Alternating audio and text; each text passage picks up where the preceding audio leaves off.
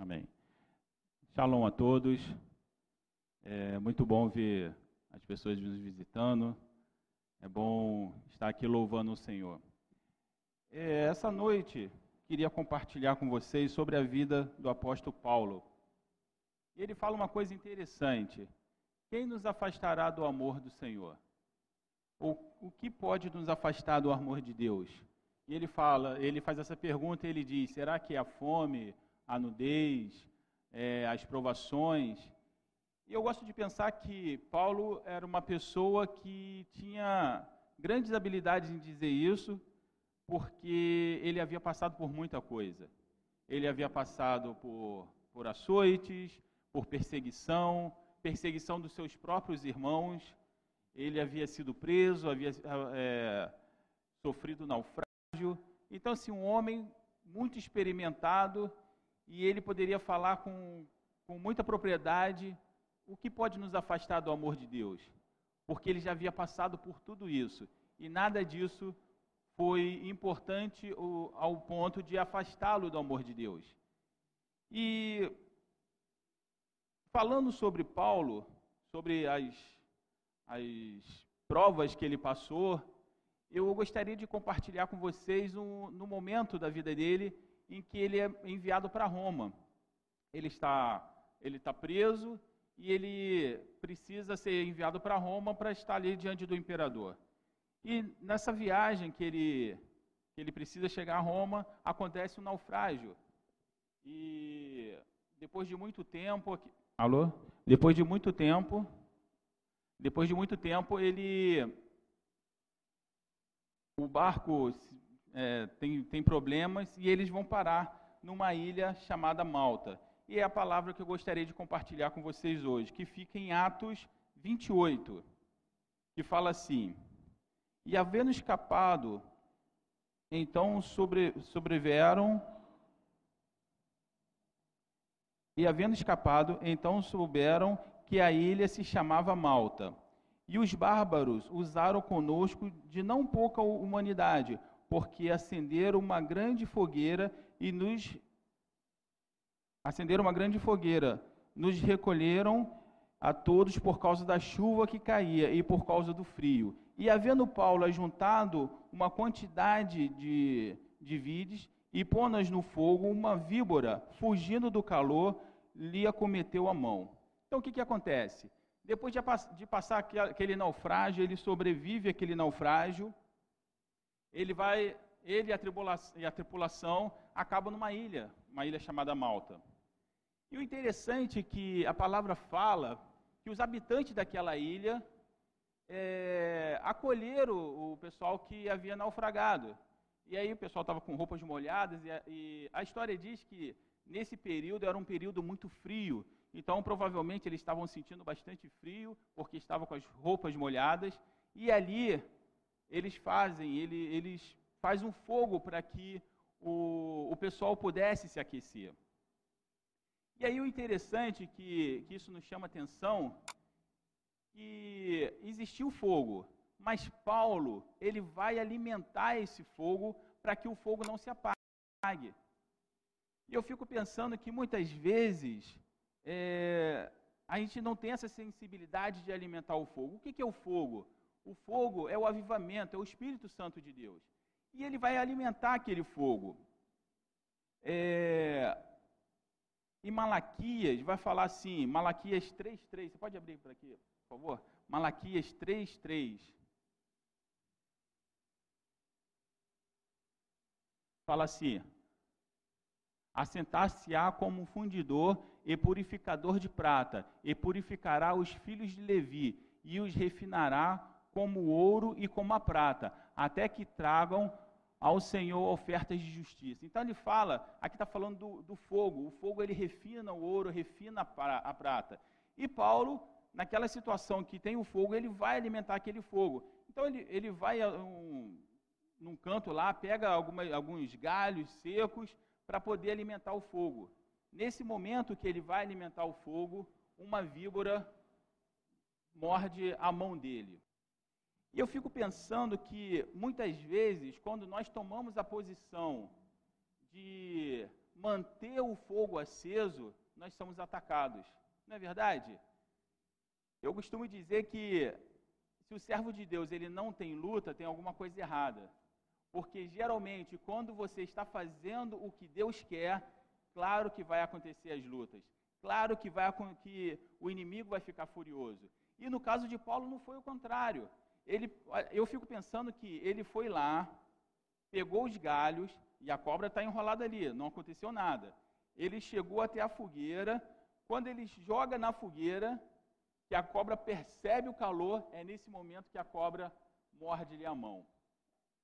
E eu fico pensando que a cobra, é claro que ela vai fugir do fogo, porque o fogo, ele vai refinar.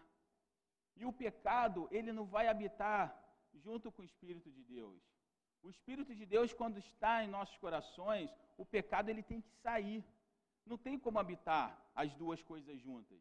Então, naquele momento é, que ele joga, a cobra ela, ela, ela pica porque ela sente o calor. Ela sente que, que alguma coisa está acontecendo. E aí eu fico pensando que sempre quando nós nos aproximamos do Senhor, é nesse momento que as lutas se intensificam. Por quê?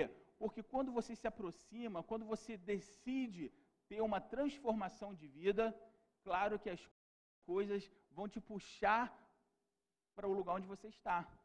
Porque o inimigo ele não está satisfeito em perder a minha vida e perder a sua vida. Então, no momento que você quer fazer uma transformação, que é uma transformação, que é abrir o seu coração para que o Senhor transforme a sua vida, é nesse momento que você é atacado. E aí, é, vamos ver em 1 Pedro 4, 12 e 13. 1 Pedro 4, 12 e 13. Diz assim: Amados, não estranheis a ardente provação que vem sobre vós para vos experimentar, por, como se coisa estranha vos acontecesse. Não passa ainda não, peraí. Mantém no, no 12. Ó, preste atenção. Em, outras, em, em, uma outra tradução vai falar assim, amados, não estranhei é, o fogo, o calor do fogo. Está entendendo? Olha só. Amados, não estranheis a ardente provação. Volta. Isso. É, ali, ó. Amados, não estranhei o fogo ardente que surge no meio de vós. Está entendendo a diferença? Quando o fogo é do Senhor e a gente está no centro da vontade, a gente não sente essa diferença. A gente não quer fugir como a cobra fugiu. Por quê? Amado, não estranheis o fogo ardente, destinado a provar-vos como de alguma coisa extraordinária vos estivesse acontecendo. Próximo. Pelo contrário, alegrai-vos na medida em que sois comparticipantes dos, dos sofrimentos de Cristo, para que também na revelação de sua glória vos alegrais exaltando. Então, o que, o, que, o que Pedro está falando aqui? Olha, você não precisa estranhar quando o calor chegar, porque isso faz parte, faz parte da vida do servo. Porque no momento em que você é, passa os sofrimentos como Cristo passou, lá na frente você vai ser glorificado. Mas o pecado, ele não vai habitar junto com, com o fogo, porque o fogo ele vai refinar. Então, ele vai querer fugir. E só que não só nessa situação a cobra não só tenta fugir, como também ataca a mão do, de Paulo. O ataque do inimigo contra o servo de Deus, que a gente pode ver que isso sempre vai acontecer, porque é, a gente fala muito sobre avivamento, avivamento na igreja, avivamento né, no mundo, aquela coisa toda. Mas só que o primeiro avivamento, ele acontece nas nossas vidas. Eu não posso ser um instrumento de Deus para avivar uma igreja, para avivar uma comunidade, para avivar um, um, um, estado ou um país, se primeiro esse avivamento não, não acontecer na minha vida. Primeiro esse avivamento precisa acontecer. O Senhor tem que fazer a diferença na minha vida eu preciso estar avivado para então fazer a diferença. Aonde eu estou, no trabalho, na igreja, ou seja, onde for. Mas isso é o avivamento que vai acontecer. E o inimigo ele sempre vai querer atacar de uma forma que esse avivamento ele seja é, que, ele, que ele acabe. Por exemplo, nós temos aqui hoje três pessoas da segunda viva. E eu, eu falo para vocês, através da vida de vocês, se vocês, cinco, cinco pessoas, através da vida de vocês, se o avivamento acontecer na vida de vocês, esse avivamento ele vai ser tão forte, tão esplendoroso, que você vai impactar as pessoas do seu lado. Mas não se enganem. No momento em que vocês tomarem a decisão, as lutas vão vir. E aí eu posso fazer até uma pergunta para vocês. Está aqui hoje, foi fácil ou foi difícil? Foi fácil estar aqui ou foi difícil? Não acontece várias coisas que, que tentam te desanimar. Ah, hoje eu estou um pouquinho cansado. Ou então um amigo te chamou para alguma coisa. Ou então vou fazer outra coisa. Tudo vai acontecer para que esse avivamento ele seja abafado. Porque esse avivamento vai trazer vida na vida de vocês e também pode trazer vida na vida das pessoas que estão ao seu lado. Só que o inimigo ele não vai ficar furi... não vai ficar satisfeito, na verdade ele vai ficar furioso. E isso a gente pode ver na vida de João Batista. Quando João Batista veio, ele veio preparar o caminho do Senhor. Ele veio preparar o avivamento para que o Senhor Jesus viesse. Não foi assim? Né? Ele vem para preparar o caminho do Senhor. Só que ele, o inimigo era muito furioso com a vida dele, ao ponto, porque ele falava, ele pegava, ele batia no pecado. No caso de Herodes, ele falava assim: Ó oh, Herodes, não, não é lícito você possuir a mulher do seu irmão, e aquilo deixava Herodes muito furioso. Mas Herodes tinha temor de fazer alguma coisa com João por causa do povo. Mas ele ficava furioso. Ele, é, João fica pegando no meu pé por causa disso. Mas ele consegue prender João. João está lá preso.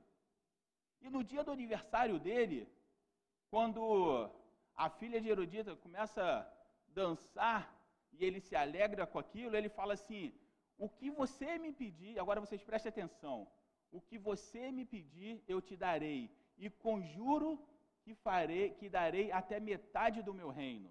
Sabe o que ela pede? A cabeça de João Batista. Entende que a cabeça de João Batista era mais importante do que a metade do reino de Herodes? Olha como é que o inimigo ele é furioso com a vida das pessoas. É, isso está em Marcos 6, 22, 22 e 23. E aí eu fico pensando, metade do reino, ele daria metade do reino para ela. E o que, que ela fala? Eu não quero isso. Eu quero calar a voz profética. Eu quero calar quem está trazendo o avivamento. Eu quero calar quem está apontando o pecado. Porque se eu tirar João Batista, os nossos caminhos estão livres. Eu posso fazer o que eu quiser, porque não vai ter ninguém me apontando. Entende como, como o inimigo ele tem uma fúria muito grande nas nossas vidas, tanto na minha vida como na vida de todos vocês aqui? Uma, um, um, segundo, uma segunda, um segundo exemplo foi na vida de Davi.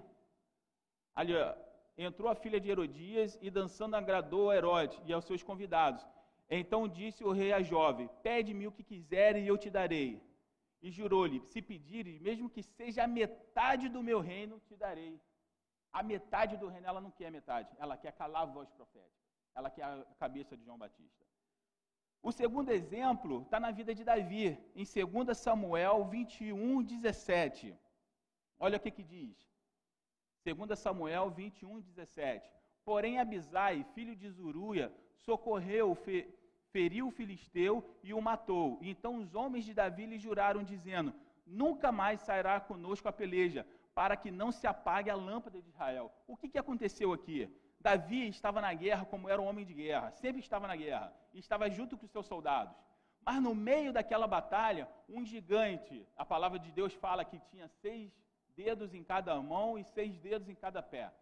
Esse gigante, no meio da batalha, o que, que ele queria?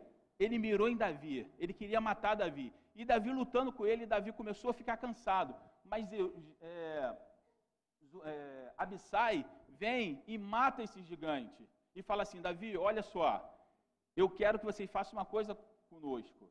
Não saia mais em combate com a gente. Deixa que a gente resolve aqui na guerra. para que não se apague a lâmpada de Israel.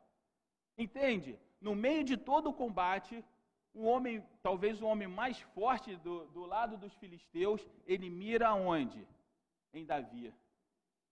Querendo fazer o quê? Apagar a voz profética, apagar o servo do Senhor, quem, quem ia trazer, quem estava trazendo um avivamento, quem, quem sonhou em construir o templo, quem, quem buscou a arca da aliança, quem se preocupou em fazer a obra do Senhor, era ele que o gigante queria matar.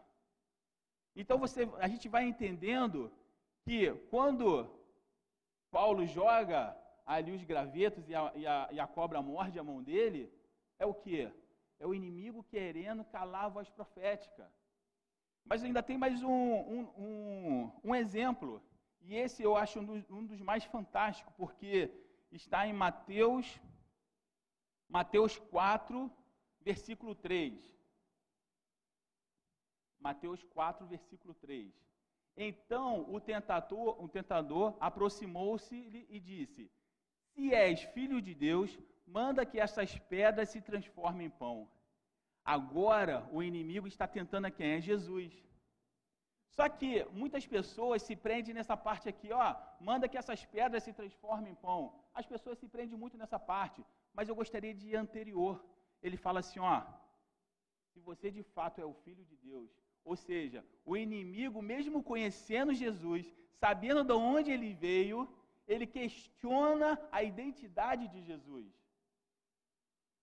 Se você de fato é o filho de Deus, e aí no versículo, 4, no versículo 6, coloca no versículo 6, por favor. Fala assim: E disse-lhe: Se és o filho de Deus, por duas vezes ele tenta Jesus na, na sua identidade. Se você é filho de Deus, se você. Por que, que essa, essa, tenta, essa tentação é uma das mais importantes? Porque seria o homem que ia nos trazer novamente a salvação. Então era necessário tentar Jesus para que Jesus não chegasse a fazer a obra que Deus tinha estabelecido. Porque se ele tivesse cedido a essa tentação, hoje nós não estaríamos aqui. Estávamos todos cerrados debaixo da morte. E aí ele vai fazer essa pergunta: se você é filho de Deus. E nessa noite eu pergunto a vocês: nós de fato somos filhos de Deus? Qual é a nossa identidade? Eu acho que nos, nos últimos anos, essa questão de identidade, ela tem ficado muito confusa. Porque para algumas pessoas, ser filho de Deus não é, não é o suficiente. Precisa ter outras coisas, precisa ter outros adereços, precisa procurar genealogia e por aí vai. O inimigo está sempre querendo tirar a nossa paternidade. O inimigo está sempre querendo tirar a nossa certeza de quem nós somos. Mas com Jesus não, deu certo. E aí, em Mateus 4 e versículo 8 fala assim, 8 e 9. Levou ainda o diabo a um monte muito alto, mostrou-lhe todos os reinos do mundo e a glória deles. Próximo. E disse: tudo isso te darei se prostrado me adorares. Nessa provação aqui, nessa tentação, ele já não questiona a identidade de Jesus. Porque todas as vezes que ele questiona a identidade de Jesus, Jesus responde: E assim está escrito. De novo, se você é o filho de Deus, e assim está escrito. Então ele percebeu que questionar a identidade não dava mais certo. Agora vamos partir para onde? Vamos partir para o orgulho. Está vendo toda essa cidade aqui? Está vendo todo esse poder? Eu vou te dar tudo isso se prostrado me adorares. E mais uma vez ele responde: Assim está escrito: Não adorarás a outro Senhor, sem, não adorarás a outro Deus. Entende como, como o inimigo ele sempre quer matar o avivamento? O inimigo que sempre está querendo é, tirar o que Deus tem preparado para nossas vidas. E, e a gente vai ver que quando, quando a, a cobra morde é, Paulo e as pessoas olham, a primeira coisa que as pessoas falam é o seguinte: olha, Está vendo ali? Esse aí deve ser um assassino. Porque ele conseguiu sobreviver ao naufrágio, mas aqui ó, a cobra veio e mordeu ele. Só que, mais uma outra coisa, eles, eles ficaram esperando. Eles falaram assim: ó, vamos esperar que daqui a pouco ele vai começar a inchar e daqui a pouco ele vai cair morto. E eu, quando eu estava lendo essa palavra, eu me identifiquei muito com o nosso ministério. Quantas vezes esse ministério aqui já foi atacado e as pessoas ficaram olhando assim, é uma questão de tempo aquilo ali acabar. É uma questão de tempo. Observa só, não vai demorar muito tempo e tudo aquilo ali vai acabar. Quando nós começamos a segunda viva, quantas pessoas falaram, isso não vai durar? E nós já estamos com quantos anos na segunda viva? Três anos na segunda viva. Quantas pessoas já foram abençoadas? Quantas vezes nós fomos abençoados? Mas as pessoas estão olhando. Isso não vai dar certo. Isso vai acabar. Quantas vezes somos caluniados? E Davi vai falar muito sobre isso. É, em Salmos 35, 11, 11, 12 e 13. Salmos 35, 11, 12 e 13. Fala assim: Levantam-se iníquas testemunhas e me arguem de coisas que eu não sei. Pagam-me o mal pelo bem, o que é desolação para a minha alma. Quando a, quanto a mim, porém, estando eles enfermos, as minhas vestes eram pano de saco. Eu afligia minha alma com jejum e oração me reclinava sobre o peito. Não, volta aqui, volta uma só. É, esse versículo, esse versículo me chamou muita atenção. Davi está falando assim: olha, quantas pessoas levantam calúnia sobre mim, quantas pessoas querem meu mal, quando na verdade, quando essas pessoas, volta lá, quando essas pessoas estão enfermo, eu me visto de saco de pano e aflijo a minha alma por essas pessoas. Entende o que, o que, que é a vida de quem quer fazer a vontade de Deus? E aí eu fico pensando, quantas vezes o Senhor Jesus foi humilhado e, na verdade, tudo que ele estava fazendo era para poder salvar aquelas vidas? E Davi vai falar uma coisa muito interessante. Quanto a mim, porém, estando eles enfermos, as minhas vestes eram de pano de saco, e eu afligia a minha alma com jejum e oração jejum, deixar de comer, passar fome. Era o que Davi fazia pela vida dos seus inimigos. Enquanto os seus inimigos estavam criando calúnia. E, Davi estava lá, jejuando, estava orando. Mas por quê? Para quem está olhando, Davi não vai, não vai render muito, não. Daqui a pouco Davi vai cair. É, é aqueles homens que viu Paulo ser picado. Vamos esperar daqui a pouco ele vai inchar, daqui a pouco ele vai cair. Mas existe uma diferença, porque quando você está fazendo a obra do Senhor, o inimigo pode vir contra você, mas ele vai fugir por sete caminhos, porque o Senhor está do seu lado. E eu falo para vocês que estão vindo aqui, que é da segunda viva, vocês vão encontrar essas dificuldades pelo caminho. Algumas pessoas vão falar assim: ah, você na igreja? Ah, para com isso, cara. Você que fazia isso, que bebia, que fumava, agora você na igreja. Mas o seu coração tem que ter a certeza, a primeira certeza: eu sou filho de Deus, através do sacrifício de Jesus na cruz. E todos os meus pecados foram perdoados através do sangue de Jesus. Mas existe uma condição. O pastor, sábado agora, tá, falou, um, falou uma coisa que eu já, já havia visto isso na Bíblia, mas confesso que eu não tinha muita coragem de falar. Ele falou assim: é um grande erro as pessoas falarem assim, Deus odeia, é, Deus odeia o pecado e ama o pecador. Só que, na verdade, em Salmos, vai falar o seguinte: Deus odeia o pecado e Deus odeia o pecador. Porque o pecado, ele nos afasta do Senhor. Mas no momento em que há o arrependimento, o que, que, o, que, que o Senhor fala? Não me lembrarei mais dos seus pecados. Agora você deixa de ser um pecador e começa a ser uma pessoa lavada e remida pelo sangue de Jesus. Mas existe uma condição para isso. E Davi entendeu isso muito bem, que é o arrependimento. A morte do Senhor Jesus foi muito importante, mas ela não pode salvar a sua vida se você não tiver o arrependimento. Porque Deus, mesmo diante de todo o seu poder, uma coisa ele não faz: ele não mexe no seu livre-arbítrio. Então você precisa tomar a decisão. No momento que você toma uma decisão, eu sou um pecador e mereço, careço da, da, da misericórdia de Deus, aí a coisa muda de figura. E aí você deixa de ser um pecador e agora você começa a ser uma pessoa lavada e remida pelo sangue de Jesus. Isso está em Salmos, se não me engano, Salmo 5, 5.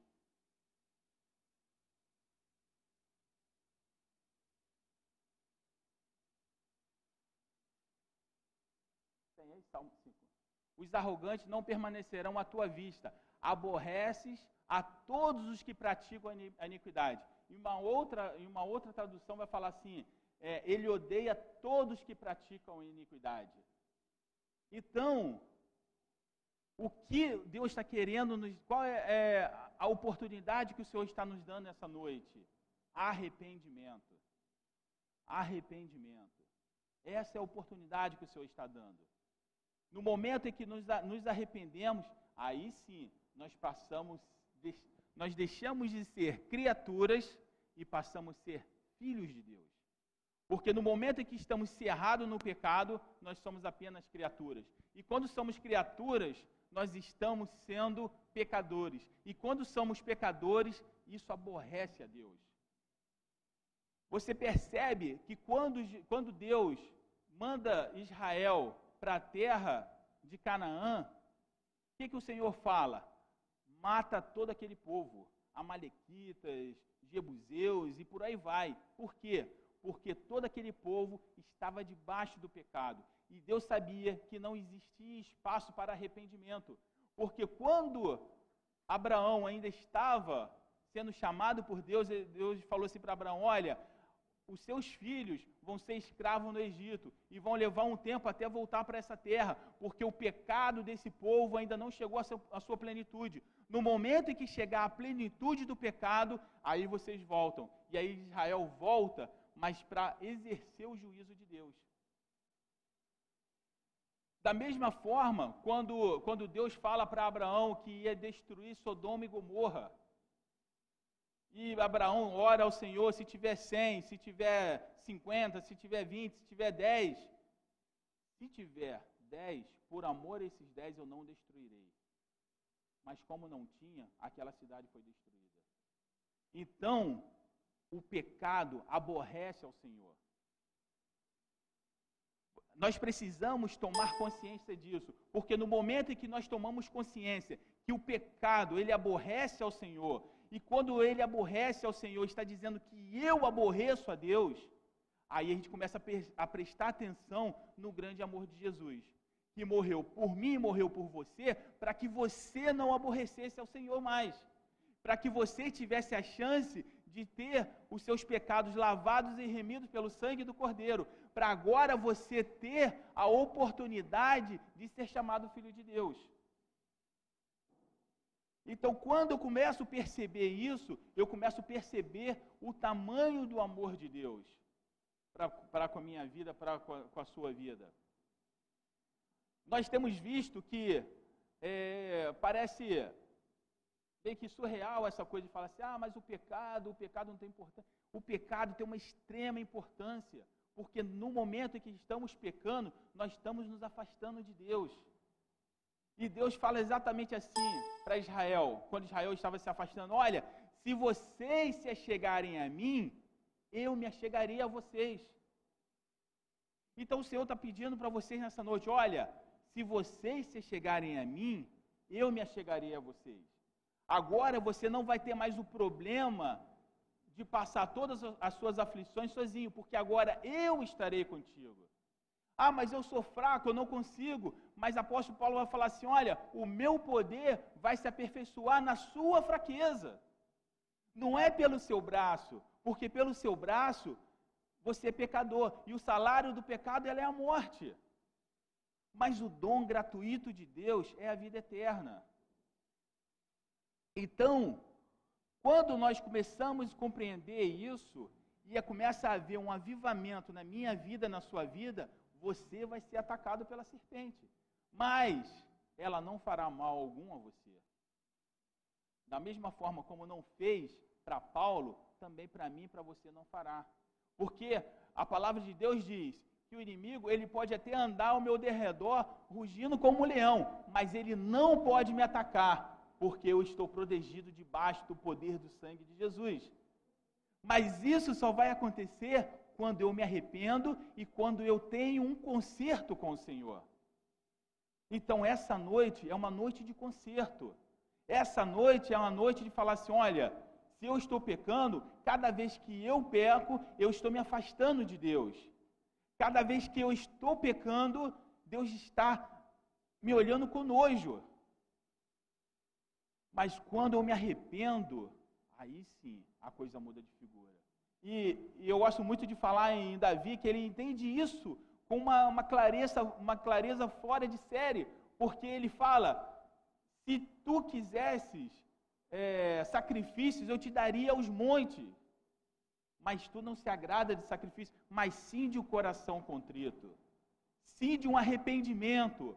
É eu pecar e falar: Senhor, você vai ver isso muito em Salmo, ele, ele implorando ao Senhor: Senhor, me perdoa, é, faça o que quiser, mas por favor, não afaste de mim o teu espírito, não, não me abandones, porque ele tinha certeza que quando há o pecado, o Espírito de Deus ele abandona. Lembra de Saul? No momento em que Saul foi rejeitado por Deus, o que, que acontecia com ele? Um espírito maligno via atormentá-lo todos os dias. Por quê? Porque o Espírito de Deus já não estava mais. E o que, que ele fazia para poder esse espírito maligno não, não atormentar? Ele tinha que chamar Davi, e Davi tocava, e o espírito era repreendido, o espírito ia embora. Mas por quê? Porque Davi que estava ali tocando, estava tocando na unção. Então, essa unção é que faz com que o inimigo bata em retirada. E o interessante que quando a gente começa a pensar nessa, nessa, nessas coisas, a gente começa a perceber o seguinte: é, a gente sempre fala assim, ah, Deus é amor, Deus é amor, Deus é amor. E Ele ama os seus filhos de uma forma incondicional. Tanto ama que Ele enviou o seu próprio filho para morrer por mim por você. Só que existe um porém. Ele ama os seus filhos. Ele ama aqueles que Ele conhece. Mas os, os que praticam a iniquidade, Deus não conhece. Ah, mas como é se não conhece? Sabe como que não conhece? O que está escrito? Naquele dia, quando as pessoas chegarem para Jesus, mas Senhor, em teu nome eu preguei, eu fiz, eu aconteci, o que, é que ele vai falar? Apartai-vos de mim, porque eu não vos conheço. Como eu posso amar alguém que eu não conheço? Entende? Como eu posso ter afeição por alguém que eu não conheço? No momento em que somos pecadores, nós somos desconhecidos para, para o Senhor. Estamos em completas trevas. Mas no momento em que estamos na luz e somos chamados, aí lembra que Jesus fala assim: olha, é necessário nascer de novo, é necessário novamente você nascer. E aí aquele, aquele, aquela pessoa fala assim: mas como eu vou ter que entrar na barriga da minha mãe? Não, você precisa nascer de novo, sabe por quê? Porque você é uma criatura e agora você vai nascer como filho de Deus. E aí eu falo para você, como filho de Deus, a coisa é completamente diferente. Porque agora você tem um mediador, que é o Senhor Jesus. Você tem alguém que vai cuidar de você, mesmo você acordado ou mesmo você dormindo. Vai ter alguém que está sempre ao seu lado. Mas isso são os benefícios de quem, são filho, de quem é filho de Deus.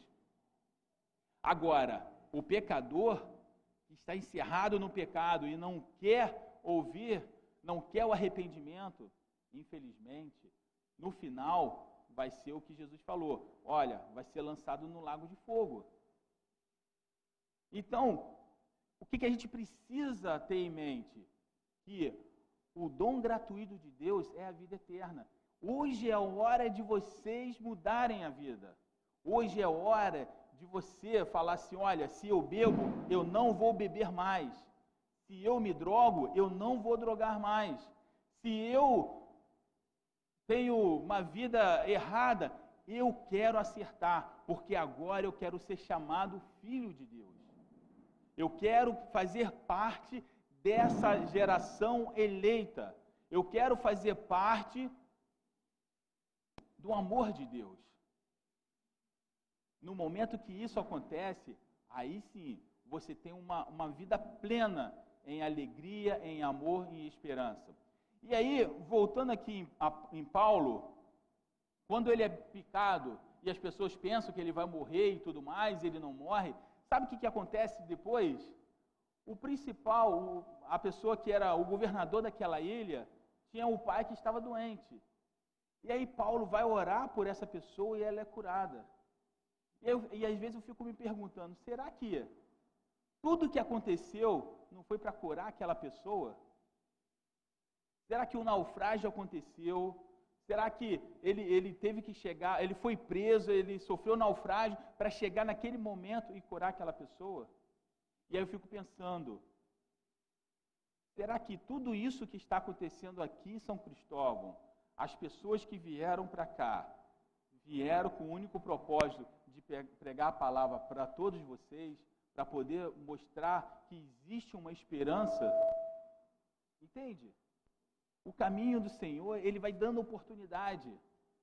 E essa oportunidade nessa noite é dada para mim, é dada para você. Não vamos rejeitar essa oportunidade. O Senhor ele é poderoso para mudar a minha vida, é poderoso para mudar a sua vida, te dar uma nova esperança, te dar um novo rumo na sua vida. E fazer com que, há um tempo atrás eu, eu falei sobre os ossos secos, fazer com que os ossos secos se tornem novamente carne e, se, e tenha novamente vida. E é o que o Senhor está querendo para a vida de vocês. Vida. Ele trouxe, ele veio trazer vida vida e vida em abundância. E aí, Paulo, depois que ele termina aquela missão, ele segue caminho. Mas o que, que nós precisamos ter, é, compreender dessa palavra? Toda vez que o avivamento ele acontece, o inimigo vai tentar te derrubar. Principalmente é, quem está começando agora naquela caminhada, faz, negando vai haver lutas e dificuldades. Não vou enganar vocês, vai haver, vai ter, vai ter convites, vai ter é, várias oportunidades de você sair desse caminho, mas permaneça nesse caminho, porque uma vez Moisés, usado pelo Senhor, ele falou assim: Eis que ponho diante de você o caminho da bênção e o caminho da maldição. E nessa noite, o Senhor está te ensinando o caminho da bênção. Nessa noite, o Senhor está falando assim: olha, esse caminho vai trazer prosperidade para a sua vida. Quando eu falo prosperidade, eu não estou falando de dinheiro, não. Eu estou falando de prosperidade na vida. Quantas pessoas acordam todos os dias e não têm alegria de, ter, de estar vivo? E o Senhor está trazendo, quer trazer isso para você. Alegria, Olha, você está aqui porque eu quis que você estivesse aqui. E estou batendo a sua porta. Hoje eu bato a sua porta. Se alguém ouvir, abra a porta do coração. E aí eu farei morada. E aí eu, eu desafio vocês como as coisas não vão mudar todos os dias. Como, como a sua vida vai ter uma transformação tal que passar uma semana, passar um mês, você vai olhar para trás e vai falar assim: nossa, como minha vida era e como minha vida é hoje. Eu falo isso por experiência própria. Porque todas as vezes que você está fazendo a obra do Senhor, você vai passar por dificuldades, mas o Senhor vai te amparar em todas elas. Se você olhar a vida de Davi, não foi uma vida fácil. Acho que um dos reis de Israel que mais teve guerra foi Davi e acho que o outro foi Josué, que era um juiz. Mas em todas as vezes Davi foi vitorioso. Por quê? Porque era um homem segundo o coração do Senhor. E aí eu falo para vocês, as lutas elas vão vir, mas vocês já são vitoriosos em nome do Senhor Jesus. Amém? Então que essa palavra possa estar entrando no coração de vocês e vocês possam ter a, a certeza de que Deus te ama, mas não como pecador, porque o pecador ele aborrece ao Senhor. Mas no momento que você tem um arrependimento, esse arrependimento vai fazer com que você venha a ser novamente chamado filho de Deus. E no momento que você é chamado filho de Deus, você está inserido em todas as promessas que Deus tem para a minha vida, para a sua vida, como está escrito na palavra dele. Amém? Gostaria de orar. Senhor eterno e poderoso Deus, estamos aqui, Senhor, reunidos, aprendendo um pouco mais da tua palavra, Senhor. Senhor, que essa palavra ela possa estar entrando no coração de cada um, meu Pai, presente aqui. Se existe alguma dúvida, se existe alguma coisa que ainda precisa ser é, completada no coração, que teu Santo Espírito possa estar fazendo a obra nesse momento, meu Pai. Retira as dúvidas, meu Deus, e traz a certeza, a certeza da tua salvação. Senhor, mostra, meu Pai, o quanto tu pode ser transformador na vida de cada um aqui, Senhor. Que o teu Santo Espírito, meu Pai, possa estar sendo derramado sobre a vida de cada um nessa noite, meu Deus. E, Senhor, que haja, meu Pai, de fato transformação, que haja, meu Deus, de fato vida, e que as pessoas, Senhor, possam estar recebendo o Teu Espírito, e o Teu Espírito possa estar fazendo a diferença na vida dessas pessoas, meu Pai. Senhor, ouve a nossa oração, meu Pai, aí do altos céus, meu Pai, e, Senhor, nos dá a Tua graça nessa noite, Senhor. Senhor, para as pessoas, meu Deus, cada um que vai para suas casas, Senhor, que tu leves, meu, meu Pai, debaixo da cobertura do teu sangue, meu Pai. Todos os senhores que estão, que vão embora, meu Deus, proteja cada um deles, meu Pai. E, Senhor, que essa semente possa estar sendo plantada no coração e que essa certeza possa estar crescendo no coração, meu Pai. Porque, Senhor, o Senhor está de braços abertos, meu Deus, para quem se achegar a Ti. E, Senhor, eu tenho certeza que essas pessoas vão querer estar mais próximo de Ti para receber de Ti o dom da vida, meu Pai. Senhor, muito obrigado por tudo, em nome de Jesus. Amém, Senhor. Amém? Vamos cantar mais um hino? E